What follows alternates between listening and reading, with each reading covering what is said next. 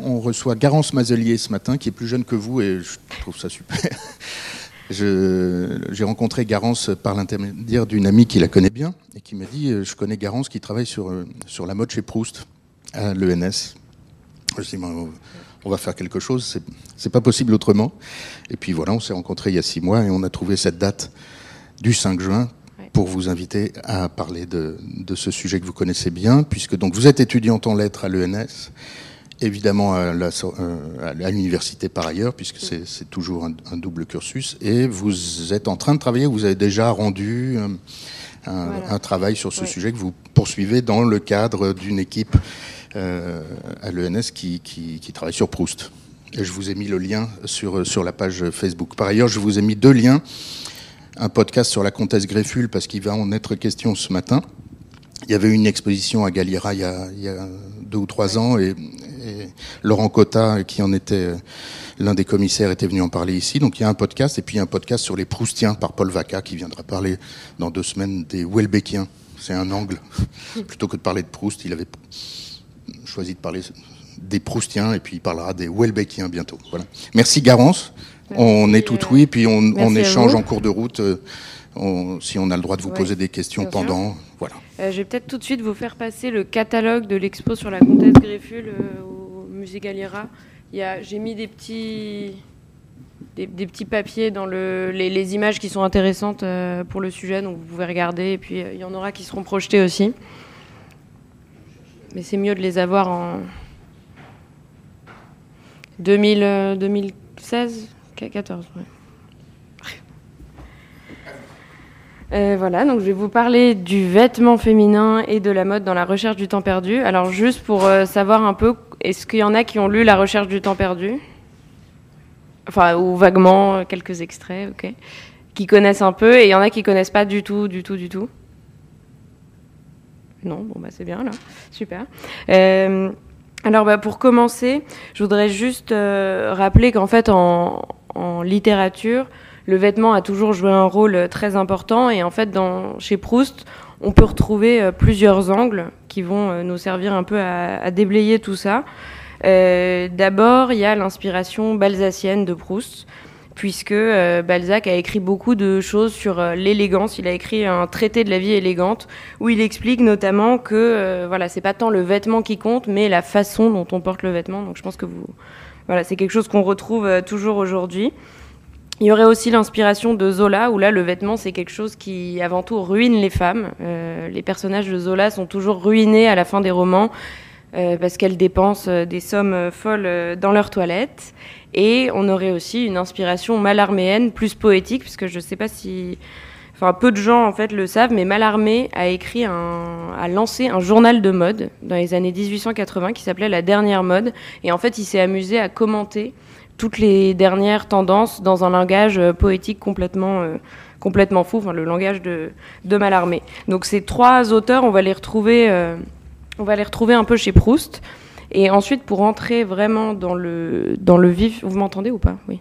Dans le, dans le vif du sujet, euh, je vais d'abord parler de la comtesse Grefful parce que c'est euh, le, le, sujet un peu le plus actuel euh, du moment. En fait, il faut savoir que Proust, donc comme vous le savez sans doute, avait une vie extrêmement euh, mondaine, surtout au début de sa vie, puisqu'à la fin de sa vie, il était plus enfermé chez lui. Et en tout cas, il était fasciné par les vêtements des jeunes femmes et il adorait aller au, au bal pour ça. C'était, euh, il y allait vraiment pour regarder les tenues des femmes. Et il faisait aussi beaucoup, comme, euh, comme beaucoup d'auteurs, euh, de, de, gens de la vie littéraire de l'époque, il faisait des comptes rendus des soirées mondaines. Donc là, vous avez une citation de euh, une citation euh, d'un article euh, qui, faisait le compte rendu d'une soirée à Versailles avec une robe de la comtesse Grefful. Donc je pense que vous pouvez retrouver l'image dans le catalogue. C'est une robe voilà, qui est très bien décrite ici, rose avec des fleurs, et on va voir qu'on va retrouver énormément d'inspiration de, ça dans la recherche.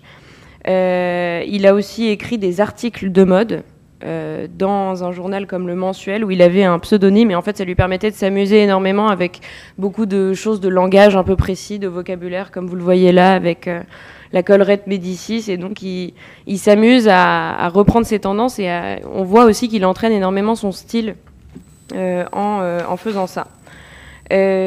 Pour continuer ensuite dans la recherche, euh, on voit qu'il y a aussi dans la recherche énormément d'allusions à des couturiers qui étaient euh, vivants à l'époque de Proust, ou en tout cas qui étaient, euh, voilà, qui étaient renommés, comme on le voit là avec Redfern et Raudnitz, donc ces deux couturiers qui ont vraiment existé. Donc on voit aussi qu'ils voilà, s'y connaissaient vraiment. Et donc là, vous pouvez lire la citation qui est, qui est assez amusante. C'est Odette et une autre femme qui, qui parlent. C'est vraiment une conversation chiffon là. Elle parle de d'une tenue. Alors combien est-ce que ça vous a coûté? Ah mais c'est pour rien du tout et voilà.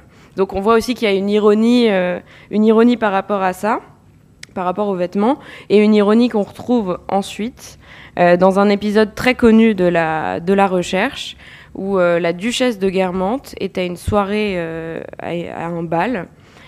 Enfin, elle s'apprête à partir à un bal et en fait, le personnage de Swan, que vous connaissez sans doute, lui annonce qu'il est très malade est vraiment très malade et de fait il va mourir quelques mois plus tard. Et la duchesse qui est très euh, dans, le monde et pas forcément toujours là pour ses amis. Euh, lui dit c'est pas grave, on fera un déjeuner, ça va aller, ça va aller. Et là, son mari arrive et lui dit euh, qu'elle a des souliers noirs alors qu'elle a une robe rouge et qu'il faut absolument qu'elle aille remettre ses souliers rouges. Donc ça, c'est un peu le, si vous voulez, le l'apogée de, de, ce qui pourrait être lié aux vêtements comme euh, une sorte de cruauté mondaine et de, futilité. Donc euh, l'idée qu'elle va aller remettre ses souliers rouges alors que son ami est en train de mourir. Et ce qui est amusant, c'est que vous pouvez dans le catalogue euh, retrouver les souliers rouges. Alors je crois qu'ils sont après plus loin, mais on les. En fait, la comtesse Greffule avait une paire de souliers rouges, donc voilà, c'est un clin d'œil. c'est un clin d'œil assez amusant. Alors, euh, pour continuer, euh, voilà, et pour faire un troisième petit, point d'entrée comme ça dans la recherche euh, directement, on voit aussi cette scène dans Du côté de chez Swann du baiser maternel. Alors, comme vous savez, le narrateur proustien a du mal à s'endormir la nuit si sa mère ne lui a pas donné un baiser avant de dormir.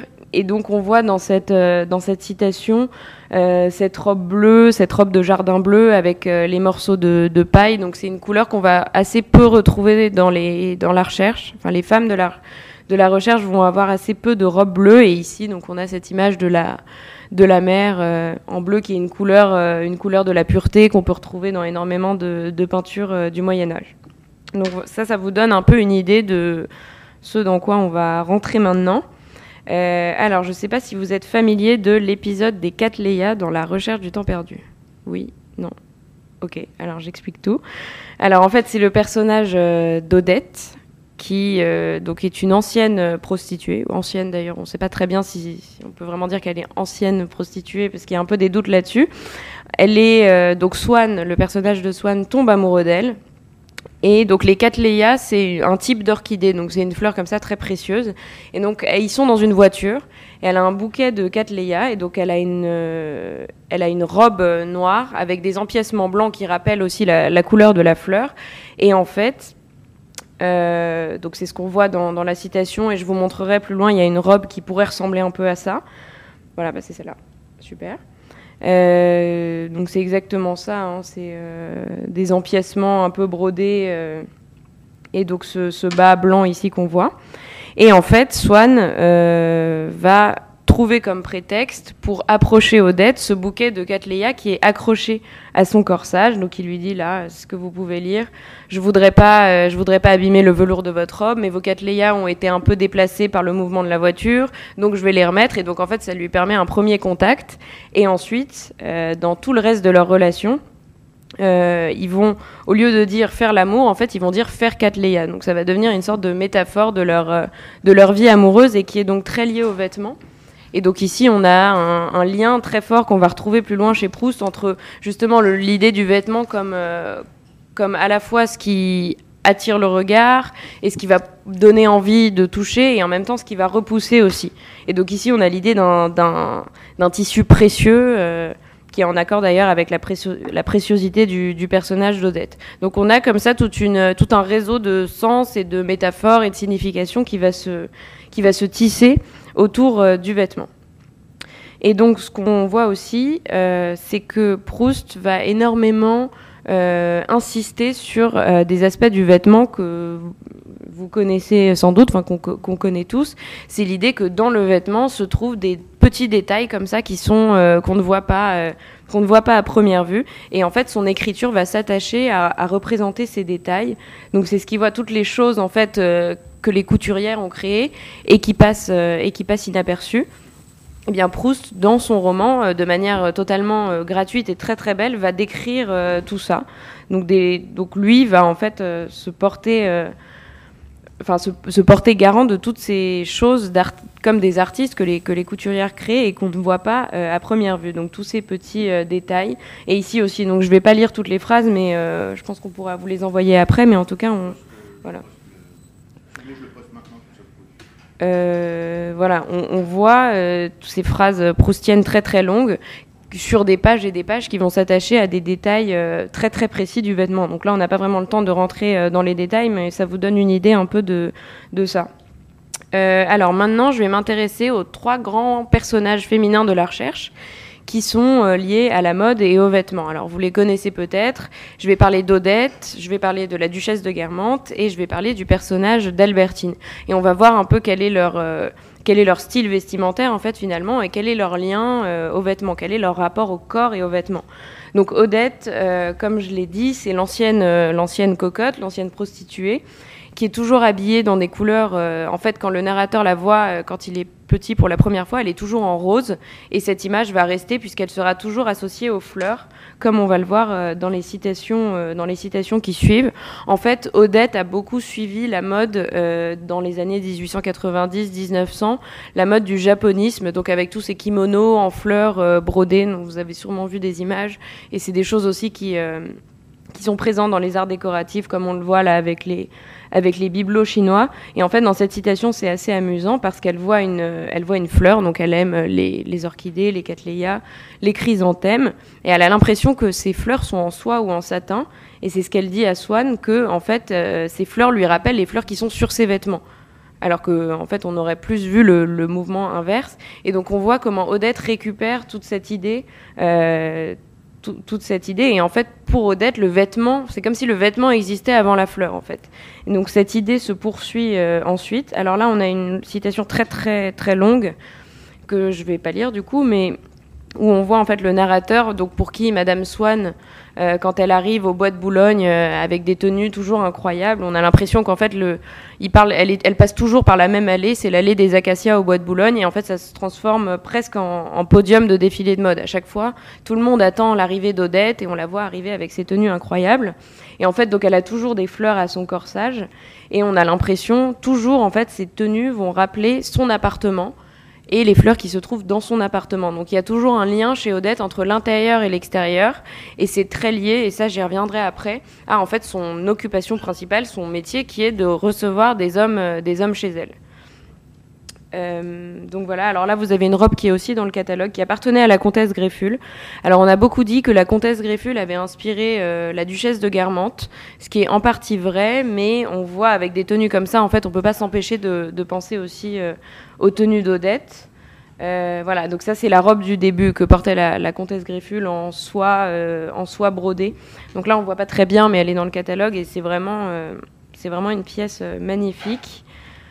Euh, voilà, donc encore une fois, euh, en fait, Madame Swann va se transformer en fleur. ce qu'on voit dans cette citation ici, elle est toujours associée à la couleur rose et à la couleur mauve.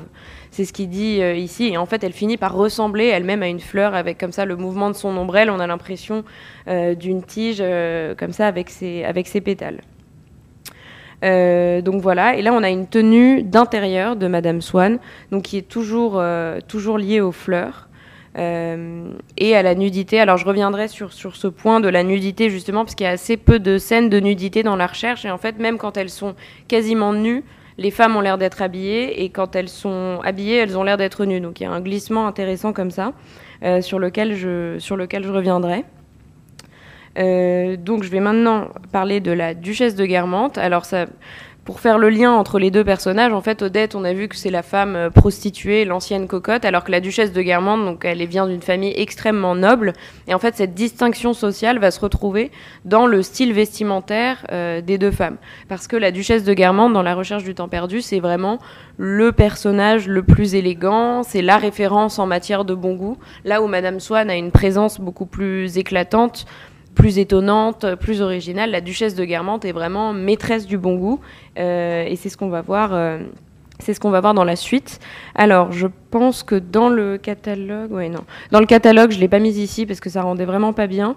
Mais il y a l'image d'une robe noire avec des broderies comme ça argentées. Et en fait, ici, la duchesse de Guermantes sort à l'opéra et elle ressemble à un cygne. Donc, elle a une espèce de, je pense que vous avez déjà vu ce genre de, ce genre de choses, un peu comme les danseuses du lac des Cygnes ont toujours euh, des, coiffures comme ça. Euh, avec des diamants, mais là elle est un peu habillée comme ça avec de la fourrure, et donc elle a l'air d'un oiseau, là où Madame Swann avait l'air d'une fleur. Donc on voit comme ça que les personnages se dessinent vraiment dans la recherche euh, à, travers, euh, à travers leurs vêtements. Euh, et donc pour revenir à l'idée que la duchesse de Guermantes est vraiment maîtresse du bon goût dans la recherche du temps perdu, en fait dans La prisonnière, le narrateur est amoureux d'une jeune femme dont je parlerai tout à l'heure qui s'appelle Albertine et qui est très jeune. Et en fait le narrateur a envie de faire énormément de cadeaux à Albertine, de l'habiller. Et donc pour ça il écrit des lettres à Odette sur certaines de ses robes. Et surtout il va voir la duchesse de Guermantes qui habite juste à côté de chez lui et il lui demande euh, quelle était cette robe que vous portiez à tel bal et comment est-ce qu'on fait pour se la procurer et qui est-ce qu'il faut aller voir. évidemment, c'est des choses qui coûtent, euh, qui coûtent des fortunes. Justement, c'est ce qu'elle lui dit aussi. Donc là, Callot, Doucet et Paquin, c'est des couturiers qui ont vraiment existé euh, à, la fin du, à du 19e siècle. Et donc le narrateur dit voilà, il essaye de comprendre pourquoi justement, ce qui fait qu'un travail de couturier est beau et ce qui fait que c'est pas la même chose qu'une copie. Et donc la duchesse lui dit c'est une question de tour de main, donc elle essaye de lui expliquer, mais elle n'a pas forcément les, bons mots euh, pour ça. Et donc on voit vraiment un intérêt du narrateur pour, euh, en fait, il s'intéresse aux, toilettes et aux vêtements féminins comme s'il s'intéressait à, des œuvres d'art, avec l'avantage qu'on peut les avoir euh, chez soi. Voilà. Donc là vous avez les souliers rouges ici, dont je vous parlais tout à l'heure. voilà.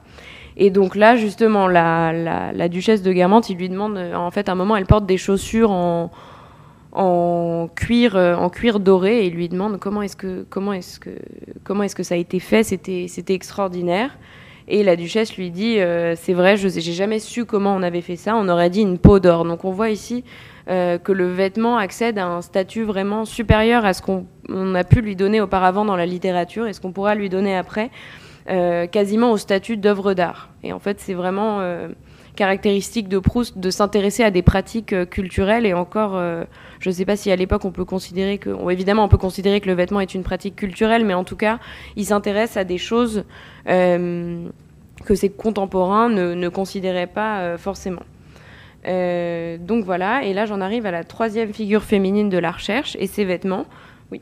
On peut revenir bien sûr. sur cette paire de chaussures. Ouais. Alors elles étaient, exposées dans l'expo euh, Galliera et d'ailleurs ils font le lien avec, euh, les chaussures euh, rouges de la recherche. Mais en tout cas, on n'a pas de traces dans la correspondance de Proust qui demanderait à la duchesse, à la comtesse Grefful, pardon, les, parce que souvent en fait Proust écrivait des, lettres et demandait aux femmes, voilà, vous portiez l'autre jour tel chapeau, telle robe, est-ce que vous pouvez me donner plus de détails, est-ce que je pourrais le revoir, est-ce que c'est quelque chose que peut porter une jeune fille dans mon roman, est-ce que voilà. Et, euh, et en fait, ces souliers rouges, euh, ils les ont, ils les ont trouvés et on fait le lien aussi. Donc c'est assez amusant de, de s'imaginer quand on lit euh, le roman ces souliers rouges là. Mais a priori, voilà. Et donc, c'est, ouais. Lagelmayer, le, le, le, oui, le le, le, le faiseur, ouais. Qui est pas non que je connais pas non plus et qui est pas de mémoire qui est pas cité dans la dans la recherche. Là, je vous ai mis vraiment les moments dans les citations, c'est le peu de moments où les couturiers euh, sont vraiment cités. Ouais. Et c'est plus anecdotique euh, qu'autre chose, mais euh, sauf pour Fortuny, dont je parlerai plus loin. Alors, troisième personnage féminin. Donc, on a vu Odette, la femme fleur. qui reçoit des hommes chez elle. On a vu la duchesse de Guermantes qui porte vraiment sa noblesse à travers son, vêtement. Et maintenant, on s'intéresse au personnage d'Albertine, qui est plusieurs fois appelée la fugitive aussi, c'était l'ancien nom d'un des tomes de la recherche. En fait, Albertine, c'est une jeune fille rencontrée sur la plage et le narrateur proustien n'a jamais su qui elle était, d'où elle venait vraiment. C'est une, une, jeune fille qui est vraiment empreinte de mystère, il est fou de jalousie. Et puis bon, je vous raconte pas la fin, mais euh, voilà, vous pourrez le lire. Et en fait, on voit ça aussi à travers ses vêtements. Alors, Albertine, euh, contrairement aux deux, autres, euh, aux deux autres femmes dont j'ai parlé, change constamment de style vestimentaire. Au début, quand euh, le narrateur la rencontre, elle, euh, en fait, elle est sur la plage en train de faire du vélo. Donc, elle a ce qu'il appelle un polo. Donc, c'est une sorte de vêtement qu'on mettait pour faire du vélo. Donc, c'est un vêtement assez masculin comme ça. Et ensuite, il la revoit. Elle a une robe en soie. Elle est dans l'atelier d'un peintre et il la reconnaît pas tellement elle change. En fait, elle a, elle a autant de personnalité que de vêtements. Euh, c'est un peu l'idée. voilà. Alors ici, on a l'image d'une Albertine en gris et on retrouve cette idée du détail parce qu'en fait quand elle enlève sa robe il y a des détails euh, des détails rose pâle euh, donc c'est une robe en fait qui est inspirée d'une robe qu'on retrouve dans un roman de Balzac, Les secrets de la princesse de Cadignan, où en fait la princesse de Cadignan chez Balzac euh, étudie énormément ses tenues, la façon dont elle va s'habiller pour telle ou telle rencontre, et elle porte une robe comme ça grise avec des détails roses. Et en fait, cette robe euh, est, une, est une réécriture d'une robe qu'on trouve déjà chez Balzac. Donc on voit chez Proust ce jeu intéressant entre la vie, la littérature et la mode. Et je reviendrai sur ce point parce que c'est euh, c'est assez important. Euh, voilà. Alors ici, on a une, on a une citation. Donc je reviens à l'idée d'Albertine, d'une Albertine qui ressemble, qui ressemble presque à un homme. En fait, là, vous voyez, elle porte ce qui s'appelle un caoutchouc. Alors c'est un peu l'ancêtre du kawaii d'aujourd'hui. Euh, qu'elle mettait aussi pour faire du vélo, donc c'est ça porte assez bien son nom. Et en fait, donc il la compare un peu plus loin à ce tableau de Mantegna qu'on trouve à l'Académie de Venise et qui est la représentation de Saint Georges. Et en fait, Proust trouve, le narrateur trouve qu'Albertine, avec son caoutchouc, ressemble à cette représentation du Saint Georges de la Mantegna qu'il a vu à Venise. Et donc ça, ça fait le, le lien. Je vous remets euh, la citation. Ça fait le lien avec le personnage d'Albertine qui en fait est constamment fuyante et surtout qui ici ressemblerait à un personnage masculin. Et en fait, Albertine, c'est une héroïne dans la recherche qui a énormément d'aventures avec d'autres femmes. Donc on voit ici un glissement aussi qui concerne, euh, qui concerne la sexualité d'Albertine qu'on peut voir à travers, à travers cette citation. Et d'ailleurs, il dit qu'il aurait envie de la, de la figer comme, euh, comme figerait un sculpteur. Et évidemment, il n'y arrive jamais. Euh, voilà. Et donc, le, personnage d'Albertine me permet aussi de faire le lien avec Fortuny. Alors, est-ce que vous avez déjà entendu parler de Fortuny? Sans, doute, j'imagine que oui. Donc, ce qui est intéressant avec Fortuny, c'est que c'est le seul euh, artiste vivant à être euh, cité dans la recherche. Parce que Proust cite énormément d'artistes, il y a Wagner, il y a euh, énormément de peintres. Et en fait, Fortuny, il invente aussi des artistes. Euh, par exemple, le peintre Elstir ou le musicien Vinteuil. Donc ça, c'est des artistes fictifs qui sont inspirés d'artistes réels. Mais Fortuny, c'est le seul à être vivant. Euh, donc première chose amusante. Et deuxième chose, il est né la même année que Proust. Alors ils se sont jamais rencontrés, mais Proust le connaissait en fait euh, par l'intermédiaire d'amis d'amis. Donc il a pu se rapprocher un peu de cet univers de Fortuny. Donc c'était un homme qui était euh, d'origine espagnole et qui s'est installé à Venise. Et il était, euh, il faisait donc des costumes comme on va le voir, mais aussi des décors de théâtre. Il était photographe, donc c'était un peu un artiste total comme ça qui faisait, il faisait énormément d'inventions. Il était très très créatif. Et en fait, il va s'installer à Venise et il va reprendre des techniques euh, de fabrication de costumes qui datent de la Renaissance, voire du Moyen Âge. Donc je vais vous montrer quelques. Alors donc ça c'est une photo qui est pas très belle, mais que j'avais prise à, à l'exposition. Il y a eu une exposition Fortuny au, Palais Galliera qui était très belle, et donc c'est des manteaux, euh, des, des, espèces de manteaux comme ça en velours brodés, très très beaux, enfin brodés et imprimés. Et ça je vais y revenir.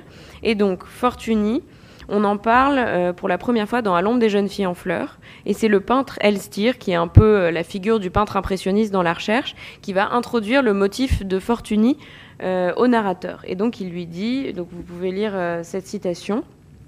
en fait, ils sont en train de parler de tableaux de la Renaissance avec le peintre, notamment de tableaux de Carpaccio, euh, et en fait, Fortuny voilà, a retrouvé le secret de leur fabrication.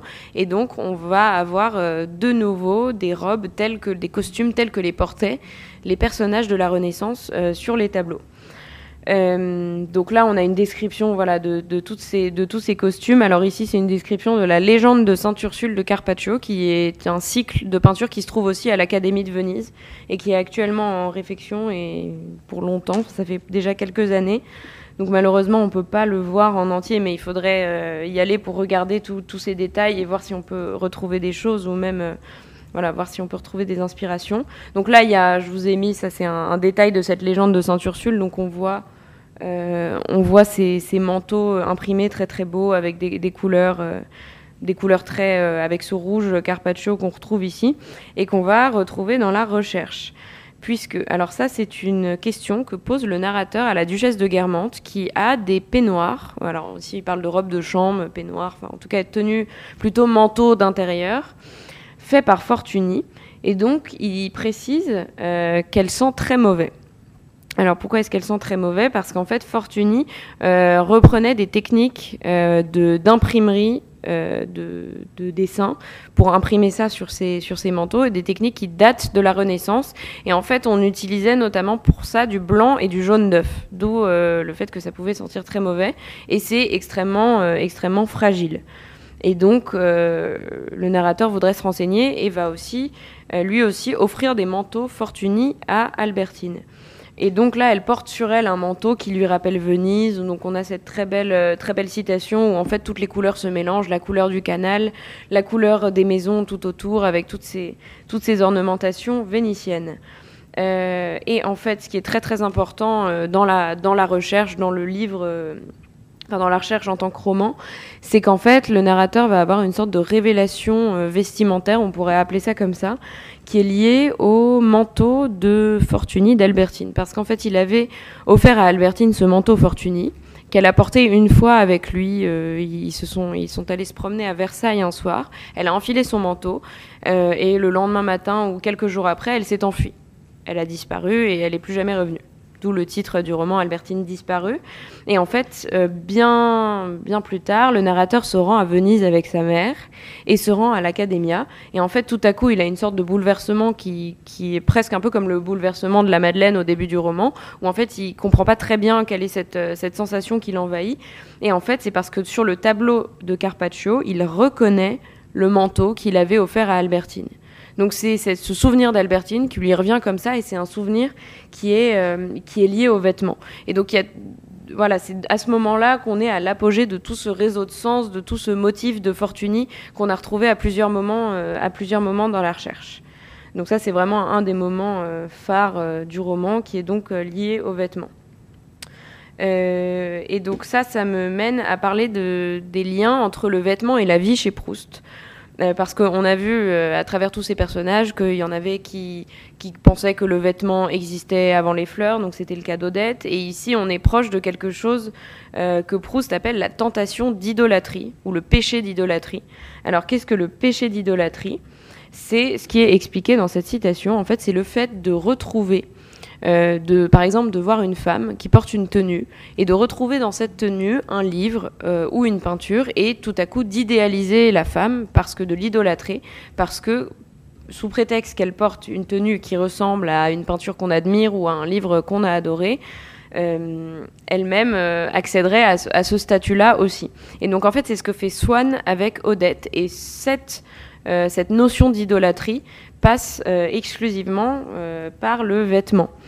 Euh, et donc là, le narrateur dit que lui, ce n'est pas du tout son cas avec Albertine parce que c'est le mouvement inverse qui se crée. Il n'a pas euh, reconnu dans Albertine quelque chose, mais il lui a offert des manteaux qu'il a retrouvés après. Donc c'est exactement le mouvement, euh, le mouvement inverse. Et donc là, une, on a une image d'Odette qui reçoit Swann chez elle. Et là, c'est ce que vous voyez à la fin de la citation. Elle ressemble à une image de Botticelli.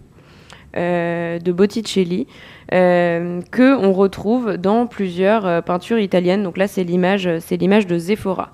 Et donc, elle le frappe par sa ressemblance avec ce personnage de Botticelli parce qu'elle a une, une, attitude, elle, se tient d'une certaine façon. Et pendant toute leur vie amoureuse, en fait, Swann va essayer de cultiver cette ressemblance euh, contre contre le, gré d'Odette évidemment, mais donc il va décider de la transformer en tableau de Botticelli. Euh, et donc c'est ce qu'on voit là. Elle, il, a une écharpe, il essaye de lui offrir parce qu'avec cette écharpe, elle ressemblerait encore plus à un tableau de Botticelli, et elle ne veut pas la porter. Et une fois seulement, c'est ce qu'on voit ici, elle l'autorise à lui commander une tenue qui ressemble à celle de la Primavera du printemps de Botticelli. Et pourquoi est-ce qu'elle accepte? On voit que c'est assez cohérent avec son style vestimentaire puisque c'est une tenue où il y a énormément de fleurs. Donc on retrouve aussi l'idée que, enfin, tout ça, ça nous fait nous demander qu'est-ce que le style? Est-ce que le style appartient à une seule personne? Est-ce que chaque personne doit avoir un style individuel? Est-ce qu'on peut comme ça plaquer des représentations euh, vestimentaires sur une personne? Donc ici, c'est voilà tout le lien entre entre Swann et Odette. Et donc Swann, lui, par contre, euh, fait euh, preuve d'idolâtrie ici. Et donc finalement, je pense que je terminerai à peu près là-dessus. C'est sur l'idée que le vêtement chez Proust est entièrement lié à l'intimité et à la vie vécue. Donc c'est pas seulement une représentation sociale, c'est pas seulement un lien euh, dans l'intrigue entre les personnages, mais c'est vraiment euh, aussi une écriture du corps et une écriture de l'intimité qu'on retrouve chez Proust euh, à travers l'écriture du vêtement et de la mode. Euh, donc ici, c'est ce qu'on voit. En fait, le narrateur euh, offre des accessoires de mode à Albertine. Donc il y a une toque un petit chapeau en paille et une écharpe de soie. Et en fait, au moment où elle les porte, donc il lui offre non pas parce que ça va lui faire ressembler à un tableau, mais parce que ça lui ira bien. Et en fait, au moment où elle les porte, il y a quelque chose de nouveau qui se crée en elle. Elle a une, nouvelle impulsion particulière. Et en fait, ici, on a ces quelques lignes qui nous décrivent la façon dont une personne va s'approprier un vêtement. Comment est-ce qu'un vêtement va, faire corps avec nous ou ne pas faire corps avec nous dans certains cas? Comment est-ce qu'on va se l'approprier et qu'est-ce que ça va changer dans, nos mouvements? Donc avec vraiment une proximité entre la, la vie vécue et euh, le, corps, la, manière dont le corps se meut et le vêtement euh, ici. Euh, c'est ce qu'on voit aussi toujours à propos d'Odette, parce que pour le narrateur, toutes ces tenues, en fait, sont, euh, sont aussi... Euh, voilà, il parle d'un lien nécessaire, comme le lien entre le temps qu'il fait et la tenue. Eh bien, c'est comme si Odette Swan obéissait à la tenue qu'il faisait, et en fait, comme si le vêtement était devenu quelque chose de naturel, quelque chose qui faisait corps à la fois avec elle et avec euh, son environnement, euh, son environnement extérieur. Donc elle choisit toujours, comme si elle choisissait les couleurs avec lesquelles elle s'habillait par le temps qu'il faisait ou le lieu où elle se rendait. Ce qui est quelque chose d'assez commun, mais ici c'est euh, très très accentué et surtout c'est ça accède vraiment au statut de nécessité. Ici aussi, à propos de la duchesse de Guermantes, avec l'idée que ces toilettes, ce sont pas seulement un décor, mais ça donne, c'est une, en fait, c'est une donnée, comme on a vu celle de la, celle du temps qu'il fait, celle de l'heure qu'il est, celle du lieu où on est. Et en fait, Proust va beaucoup décrire euh, dans son roman toutes ces images de femmes qui vont à des balles, et en fait, autour d'elles se forme une sorte de halo, d'aura, qui, est lié à leur tenue. En fait, le vêtement dégage vraiment quelque chose de, de physique, presque d'impalpable, mais vraiment de nécessaire. Un peu comme une œuvre d'art qui se, qui se présente à nous, par exemple. Euh, et donc ici aussi, on a encore une, une citation qui, qui, donne la même idée, comme si les vêtements disaient vraiment quelque chose de, de, qui on était. Et Proust, à un moment, parle du muet langage des robes. Donc les robes ont un langage muet. Euh, qu'on peut peut-être essayer d'interpréter. À plusieurs moments dans la recherche, il va essayer d'interpréter ça, sans, toujours y arriver, mais on voit vraiment euh, euh, cette idée-là ici. Et donc là, je reviens au personnage d'Odette, puisque voilà, c'est ce qu'on voit au début de la citation, c'est que le point culminant de sa journée est le moment où elle se déshabille pour un homme, puisque c'est son activité, puisque c'est son activité principale. Et donc, à travers le personnage d'Odette, Proust peut déployer toute une écriture de l'intimité et du corps, qu'il ne peut pas vraiment faire avec la duchesse de Guermantes, qui est toujours très en, représentation avec ses vêtements. Et donc, euh, c'est ce qui parle ici avec l'idée du luxe secret, du désintéressement. Donc, on voit vraiment cette idée de, cette idée vraiment d'intimité euh, vestimentaire à travers le personnage d'Odette et dans une moindre mesure euh, celui, celui d'Albertine. Donc là, on a encore une fois une image des peignoirs et des robes de chambre dans lesquelles, dans lesquelles Odette reçoit. Alors, je vous laisserai lire les citations parce qu'elles sont elles sont un peu longues, mais en fait là, elle est en train de, elle est en train de prendre son bain, donc elle caresse son peignoir, en même temps elle caresse aussi son corps, donc c'est vraiment un lien très très fort entre le vêtement, le corps, et il faut imaginer que ce sont des vêtements toujours euh, très précieux et très, euh, voilà, ici c'est des soies claires et mousseuses, donc c'est c'est des choses aussi très très toujours très travaillées. Et donc, chez Proust, pour terminer, et faire un point un peu plus littéraire, on a aussi une métaphore de la robe comme celle du roman. En fait, Proust a comparé plusieurs fois son roman à une sorte d'immense cathédrale. Et à la fin, ce, n'est plus la cathédrale comme l'idée de quelque chose de très construit qui se, qui se dessine, c'est l'idée, c'est l'idée d'une robe. Euh, c'est l'idée d'une robe, en fait, il compare son vêtement à une robe dont on pourrait rapiécer certains endroits. Alors ici, c'est pas tant cette idée-là que, que, je voulais souligner, c'est le fait aussi que euh, du vêtement se dégage quelque chose de romanesque c'est pas forcément qu'on retrouve un roman qu'on a déjà lu, mais c'est que quand on voit une femme qui porte une certaine tenue, on a l'impression de toucher à quelque chose qui n'est plus vraiment la vie réelle, mais qui est une sorte de, comme il dit, comme une scène de roman, comme une, vie romanesque. Et donc là, c'est, ça fait signe vers tout ce qu'on peut inventer avec les costumes et tout cet imaginaire qui se, qui se dégage, qui se dégage du costume. Donc ici, c'est à propos des tenues, évidemment, de, de Fortuny. Alors là, on peut faire le lien avec, le, avec cette citation entre le style vestimentaire et le style euh, de l'écriture à proprement parler, puisque dans cette phrase, alors qui est très très longue et que j'ai coupée en plus, il parle de la toilette de Madame Swann et on voit énormément de mots de vocabulaire très très euh, très très précis avec lesquels Proust euh, Proust s'amuse pour décrire les toilettes d'Odette. Donc le le, vêtement est aussi une occasion pour Proust de déployer son, propre style. Donc on voit ici, on, retrouve l'ambivalence en fait euh, du mot. Et donc ici, euh, ici c'est pareil. On a toute cette phrase euh, très très longue avec en fait Odette qui porte des tenues un peu trop déstructurées au, goût du narrateur. Et donc il essaie de les décrire. En fait là, il décrit pas une tenue, mais il décrit des, millions de tenues dans une seule et même phrase. Et on voit les derniers mots, c'est que l'on s'y trouvait engoncé ou perdu. Alors ça, ça rappelle, je sais pas si vous avez lu Phèdre de Racine, mais au moment du labyrinthe, on, dit que Phèdre, Phèdre avait, au labyrinthe avec vous descendu, ce serait avec vous retrouvé au perdu.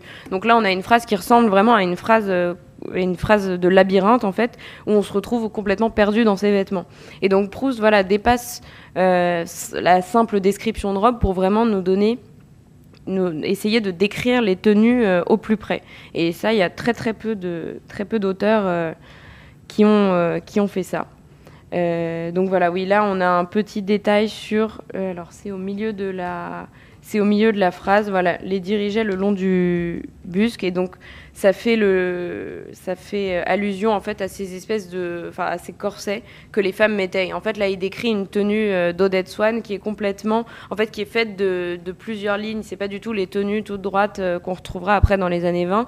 C'est vraiment les tenues avec énormément de plis, de détails partout et où en fait de fait, on ne retrouve pas la ligne, la ligne du corps. Et c'est ce qu'il expliquait euh, dans la citation précédente. Et justement, la citation d'après, où il explique que le corps d'Odette était maintenant découpé en une seule silhouette. Donc il parle aussi énormément, euh, à travers le personnage d'Odette, des évolutions de la mode. Euh, et des évolutions de la mode et de la perception qu'on avait du vêtement à l'époque et de la perception du coup qu'on avait de notre, de notre propre corps. donc ça c'est aussi assez intéressant et on retrouve là encore une fois l'idée du, costume, enfin du vêtement comme costume historique presque, euh, où on retrouve en fait euh, l'idée que le vêtement laisse une trace dans l'histoire et qu'on peut retrouver l'histoire à travers le vêtement, avec là des allusions aux modes du temps de Louis XV ou, ou des modes en 1830. Et voilà. vous pourrez relire tous ces textes. Alors il y, a une question de vocabulaire. Busque n'est qu'un des exemples. Euh, aujourd'hui, on ne sait plus très bien ce que c'était qu'une guipure, sauf vous qui êtes étudiant à l'IFM, mais c'est pas c'est pas courant. Ou euh, ou euh, alors en dehors du vêtement, qu'est-ce qu'une Philippine, par exemple? Alors une Philippine, ouais, je la remets. Où est-ce qu'elle est, Une Philippine étant, un jeu. Voilà, c'est un jeu qui consiste à, prononcer euh, euh, la première. Euh, le premier. Vous avez, vous avez peut-être déjà fait ça avec les, les cerises. moi, je faisais ça quand j'étais petite. quand il y a deux cerises qui sont, qui sont accrochées comme ça. on est à deux, donc le premier qui tire, enfin bref, et le lendemain, en fait, c'est le jeu de la Philippine, et le lendemain, le la premier, première personne qui dit Philippine a gagné un cadeau. Donc c'est l'idée, c'est l'idée de de bah, justement du, vêtement qui garde comme ça une espèce de la trace d'un moment de la journée ou d'un moment de la vie ou de comme ça d'une chose complètement infime mais qu'on retrouve dans, notre vie de, de tous les jours en fait.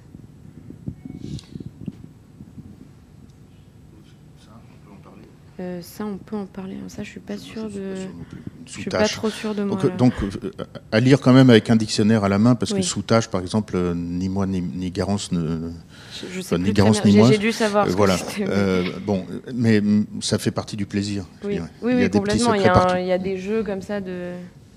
Est-ce que Garance, avant de, je suis sûr qu'il y a des questions, mais est-ce que vous pouvez nous dire, dans les études proustiennes dont vous êtes que vous allez continuer à... Euh, oui, que j'ai continué. Après, en fait, euh, ouais, j'ai fait un, mémoire de Master 1 sur le vêtement féminin et ensuite un Master 2 sur l'intimité chez Proust. Donc euh, voilà, j'ai un peu élargi cette idée du vêtement et du corps. Enfin, quand je suis arrivée à la fin de mon mémoire, je me suis rendu compte de ça. Et... Quelle place prend ce sujet aujourd'hui? Je suppose que vous n'êtes pas la seule à travailler sur cette question du vêtement chez Proust ou est-ce que c'est nouveau? Alors c'est pas nous. Alors il y a eu euh, y a eu des livres euh, dans les années 70-80 euh, sur en fait c'était plus des, choses qui recensaient juste les toilettes féminines et qui faisaient des liens avec la peinture par exemple parce qu'il y a énormément de choses en lien avec l'impressionnisme et la Renaissance qui sont les deux les deux pôles picturaux de la recherche, mais il y avait pas, il y, a, pas mal d'études en ce moment sur le corps, sur l'écriture du corps, et aussi ce qui pourrait se rapprocher du vêtement sur les arts décoratifs. Euh, sur ces objets en fait du quotidien et ces pratiques culturelles qui ont été un peu délaissées par la critique. Donc quand vous avez choisi ce sujet, c'est par rapport à un corpus existant et par rapport à des pistes euh, inédites. Euh, voilà, c'est ça.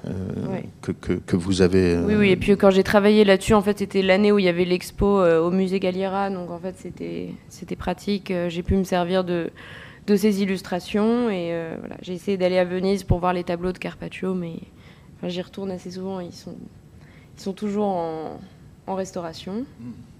Donc voilà. Est-ce qu'il y a des questions? Hugo, est-ce que vous avez une question? Je ne sais pas si vous avez eu le temps de parler des Verdurins et de leur look vestimentaire. Oui. Euh, ah, Alors non, j'en ai pas, j'en ai pas parlé parce que c'était moins dans, enfin pas moins dans mon sujet, mais c'était, ça, ça faisait un peu de, trop de digression, mais. Euh, oui, oui, complètement. En fait, ça, je l'ai un peu touché du doigt à un moment, mais c'est l'idée qu'alors là, je vous ai montré les choses euh, très belles avec les femmes qui ressemblent presque à des tableaux, mais il y a aussi énormément de moments où il y a des réunions euh, mondaines justement chez les Verdurins, où donc il y a un défilé de tenues et en fait, les femmes se regardent les unes des autres, les unes les autres en disant. Moi, j'aurais pas mis autant de perles. Il y a une phrase à un moment où quelqu'un dit si j'étais elle, j'aurais économisé mes perles. Euh, et puis il y a des moments où euh, on essaye de sauver la discussion en parlant de robe, parce que il y a une discussion politique sur l'affaire Dreyfus et un des personnages revient sur une robe d'une des femmes en lui disant tiens c'est original votre robe. Euh, et d'ailleurs à un moment Madame Verdurin porte une tenue qui est d'ailleurs pas décrite précisément, et le narrateur dit euh, Je sentis que cette tenue n'était pas sans prétention, donc je lui fis un compliment dessus. Donc il a senti que la tenue de Madame Verdurin, qu'elle avait énormément travaillé sa tenue et que ça ne donnait pas un résultat exceptionnel, mais il la complimente quand même dessus. Donc c'est vrai qu'il y a aussi tout cet aspect de complètement de sociale. Exactement, de code, euh, voilà.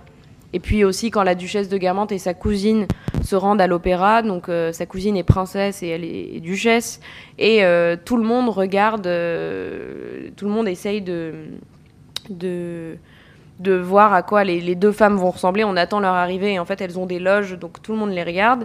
Et donc la première qui arrive c'est la princesse et en fait elle a une tenue qui pourrait ressembler en fait à celle d'une des, d'une des chanteuses d'opéra elle a une tenue un peu orientale comme ça, où, on dit qu'elle ressemble à Orosman et des, personnages orientaux. Et on joue un opéra, donc en fait, elle détrône le personnage de l'opéra. Et la duchesse de Guermantes arrive. Et euh, le narrateur dit comme si elle avait voulu donner une leçon de bon goût à sa cousine. Et elle arrive avec une robe simplissime, noire, euh, avec juste euh, des petits détails, mais vraiment simplissime. Donc on a aussi l'idée du. On a des leçons de bon goût vraiment dans la recherche. Il y a hum, un champ d'études sur le vêtement masculin alors, il y a quelqu'un qui voulait faire ça cette année, mais c'est un étudiant en, master aussi que j'ai pas rencontré.